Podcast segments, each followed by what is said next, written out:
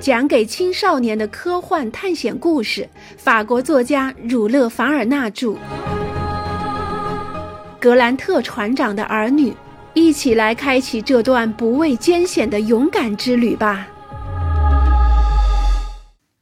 十二日那天一大早，大家就精神焕发、兴高采烈地上路了，因为谁都想早日到达目的地，也就是到达太平洋沿岸。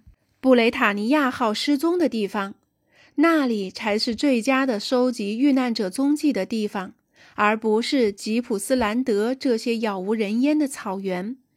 因此，埃尔顿总是催促格雷纳凡勋爵给邓肯号发命令，让游船立即启程去太平洋沿岸，以便勋爵掌握搜寻活动的全部手段。他认为应该马上派人送信。走勒克瑙去墨尔本的公路，如果再晚一些，送信就十分困难了，因为此后再也不会有直通省城的道路了。水手长的建议似乎很有道理，帕格奈尔也竭力劝格雷纳凡勋爵多想想。他认为，在开始搜寻时，游船绝对不可或缺。他还补充说。一旦过了勒克瑙，就再也没有办法和墨尔本取得联系了。格雷纳凡勋爵显得有些犹豫不决。若不是少校坚持反对，也许他已经派人去传达指令了。少校再三强调，这次远征极其需要埃尔顿在场。既然现在已经接近了海岸，埃尔顿对这一带又十分熟悉，若队伍找到了哈瑞·格兰特的线索，埃尔顿比其他任何人都更有能力追踪那些线索，而且也只有他能够指出布雷塔尼亚号撞毁的精确地点。考虑到少校的建议也很有道理，船长非常同意这种意见，并与他结成同盟。这青年船长还提醒大家注意：勋爵阁下如果从浮屠湾派人送信给邓肯号。一定比派一个信使在荒漠里跑两百英里送信要快得多。这个主意赢得大部分人的认可，大家决定等到屠夫湾再行动。少校一直在认真观察着艾尔顿，发现他好像很失望，但他仍然保持沉默，仍然把看到的情况藏在心里。在澳大利亚阿尔卑斯山脚下延伸出去的平原非常平坦。只是朝东面稍稍向下倾斜，一丛丛高大的木本含羞草树、桉树，还有各种不同胶质的蕉树，不时打破这单调的和平。地上处处开着鲜艳的花朵，郁郁葱葱的小灌木，偶尔有几条小河会阻断道路，但实际上那只是些长满灯芯草的小溪，溪边开着兰花。他们只要选择比较浅的地方，就可以涉水过去。远处一群群鹤鸵一见他们走近就逃跑了。一些袋鼠在灌木间蹦来跳去，像极了一对装了弹簧的牵线木偶。不过，远征队的猎手们可并没有想猎杀他们。他们的马匹已经疲劳得不得了了，不能再让他们增加其他另外的负担。此外，这一带十分闷热。空气已充满强烈的电流，人畜都受到了极其严重的影响。他们只能埋头向前走，也顾不上其他的了。只有埃尔顿吆喝非常疲惫的套牛的叫声不断打破周围的寂静。从十二点到下午两点，他们穿过了一个十分奇特的凤尾草大森林。如果不是非常疲乏，他们一定会好好欣赏。这里繁花似锦的木本植物竟然高达三十英尺，骑手和马匹很容易如垂柳一般的细枝桠下面通过。它们木质的细枝有时被马车上的小轮子碰到后，还会发出回响。大家走在这些好像固定的大伞一般的蕨类植物下边，凉风习习，感到非常惬意。雅克帕格奈尔永远是个感情外露的人。他高兴得不禁感叹起来，哪知竟惊动了白鹰和鹰哥，吓得他们从枝桠间飞了起来，只听见一片响彻云霄的叫声。地理学家叫得更欢了，他在马上左摇右晃起来，高兴得手舞足蹈，然后突然一跟斗栽到地上。难道又是由于冒失引起的，还是更糟糕的高温引起窒息所致？大家赶紧向他跑过来。帕格奈尔，帕格奈尔，您还好吗？格雷纳凡勋爵惊叫道：“我亲爱的朋友，我没有马骑了。”帕格奈尔边说边从马灯里抽了腿站出来。到底发生了什么事？你的马怎么了？跟穆拉蒂的马一样死了。格雷纳凡勋爵、威尔逊和约翰孟格尔十分仔细地检查了那匹马的情况。帕格奈尔说的没错，他的马的确猝死了。这很蹊跷，约翰孟格尔说道。的确很奇怪，少校也喃喃地说：“这一次的意外让格雷纳凡勋爵感到十分忧心。在这样的荒漠，怎么才能给大家配备好必须的东西呢？如果这种瘟疫再传到远征队里的其他马匹，他们这次旅行就很难继续下去了。真是祸不单行。傍晚的时分，瘟疫这个词像需要得到印证似的。”第三匹马，也就是威尔逊的马，又毙命了。而且更糟糕的是，有一头套牛也死了。现在运输和拉车就只能靠仅有的四匹马和三头套牛了。他们的处境一下子变得很危急。失去马匹的骑手还可以步行，许多坐地人就曾徒步穿过这个荒凉的地方。可是，如果必须抛弃大车，那两位女乘客该怎么办？他们目前离屠夫湾至少还有一百二十英里。他们怎样才能走这么长的路程？焦急的格兰特勋爵和约翰孟格尔又认真检查了其他的马匹，以防止再发生意外。检查完毕时，他们还是没有发现任何疾病的征兆，连衰弱的现象都没有。那些牲畜的健康状况都极其良好，而且完全能够英勇地顶住旅途的疲劳。格雷纳凡勋爵只好祈求那怪怪的瘟疫别再降临在其他牲畜了。水手长也认为这几桩暴死事故实在是莫名其妙。旅行队又上路了，打车暂时变形了步行者轮流休息的场所。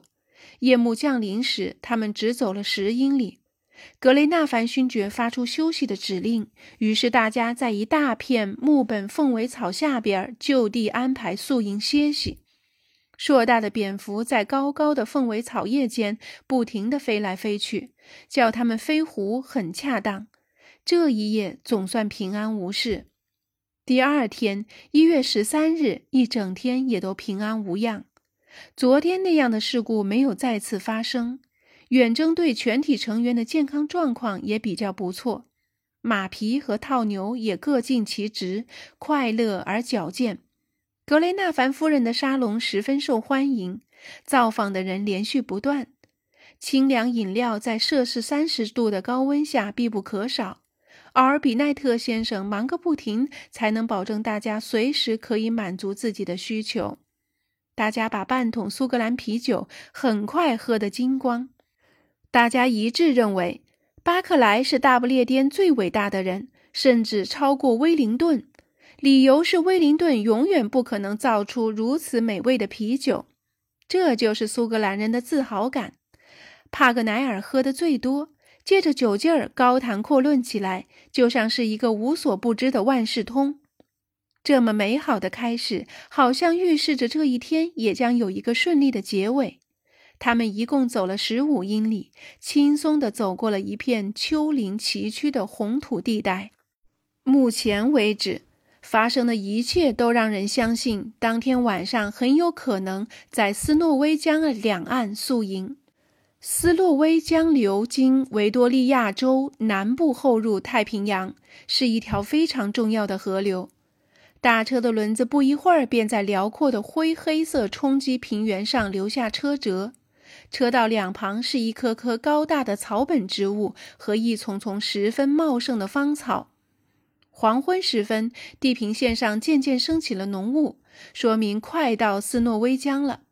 大家策马鼓劲，又走了几英里，只见前面公路拐弯处出现一个隆起的土丘，后面是一片树木高大的森林。埃尔顿那辆有点超重的牛车在暮色笼罩的大树间疾行，不一会儿，大车就走过了森林的边缘。牛车在离斯诺威江还有半英里的地方，突然陷进了泥沼里，而且还一直陷到轮毂。当心！埃尔顿朝着大车的骑手大声喊。格雷纳凡勋爵问：“出什么事儿呢？”车陷进泥里了。埃尔顿回答。他一边吆喝，一边用刺棒戳牛，想刺激套牛，好将牛车拉出来。不过因为牛车陷得太深，已到了半腿的地方，动弹不得。那么我们就在这里宿营吧，约翰·孟格尔说道。最好这样。阿尔顿回答：“等明天天亮了，我们再想办法，怎么才能把大车推出来？”大家都停下！格雷纳凡勋爵对大家喊道。短暂的黄昏过去，夜幕突然降临，但炎热并没有随日光退隐，四周仍然充盈着令人窒息的热气。远处肯定有暴风雨肆虐，地平线被一道道刺眼的闪电照得雪亮。宿营的一切事务安排妥之后，大家简单的把陷在泥里的大车整理一番，便开始休息。帐篷顶上有大树树冠庇护，假若没有大雨捣乱，他们决定就这样过一夜。埃尔顿费了好大力气，总算把那三头牛从所深陷的泥潭中拉了出来。那些可怜的、勇敢的家畜下半身已经全是污泥。埃尔顿把他们和两匹马圈起来，这样不允许任何人管草料的事。不过，这个差事他也干得十分内行。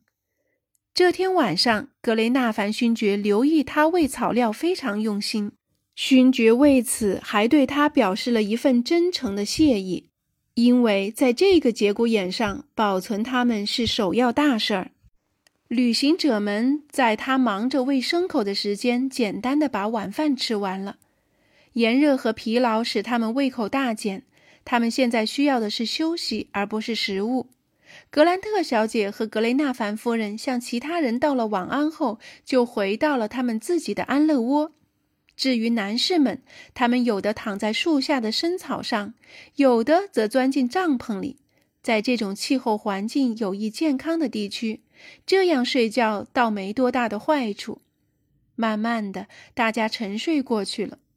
不知不觉，一团乌云像帘子一般覆盖了天空，周围没有一丝微风，而且变得漆黑，只有枭的凄厉叫声不时打破黑夜的宁静。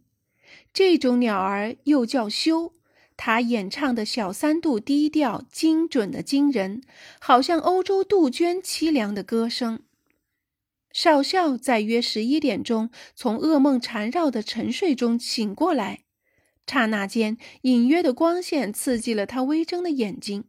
那微光在大树下晃动，像极了一大片发白又发亮的湖水。麦克纳布鲁斯一开始还以为那是尚未燃开的森林大火在地面上蔓延了。他站起身来，朝树林方向走。当他看见出现在他眼前的竟是一种自然现象时，他不禁大吃一惊。原来呈现在他眼前的是一大片发着灵光的菌类植物。这类隐花植物那发光的孢子，在深夜里可以发出十分强烈的光。少校本来就不是个自私的人，他正想转身叫醒帕格奈尔，让他亲眼看看这个自然奇观。一件意外却阻止了他。菌类植物发出的灵光一直照到半英里外的地方。麦克纳布鲁斯借着灵光，好像看见几个人影在被照亮的森林边缘迅速的移动。那是真的吗？还是他的幻觉？麦克纳布鲁斯立刻趴在地上。他在仔细观察之后，终于看清楚了。的确是几个人在那里，忽而弯下身子，忽而站起身子来，好像是在地上寻找什么东西似的。必须弄明白这些人想干什么。少校不再犹豫了，他打算不叫醒同伴们，于是一个人在地上匍匐着向前走，好像草原上的土著人，很快就消失在高高的草丛中了。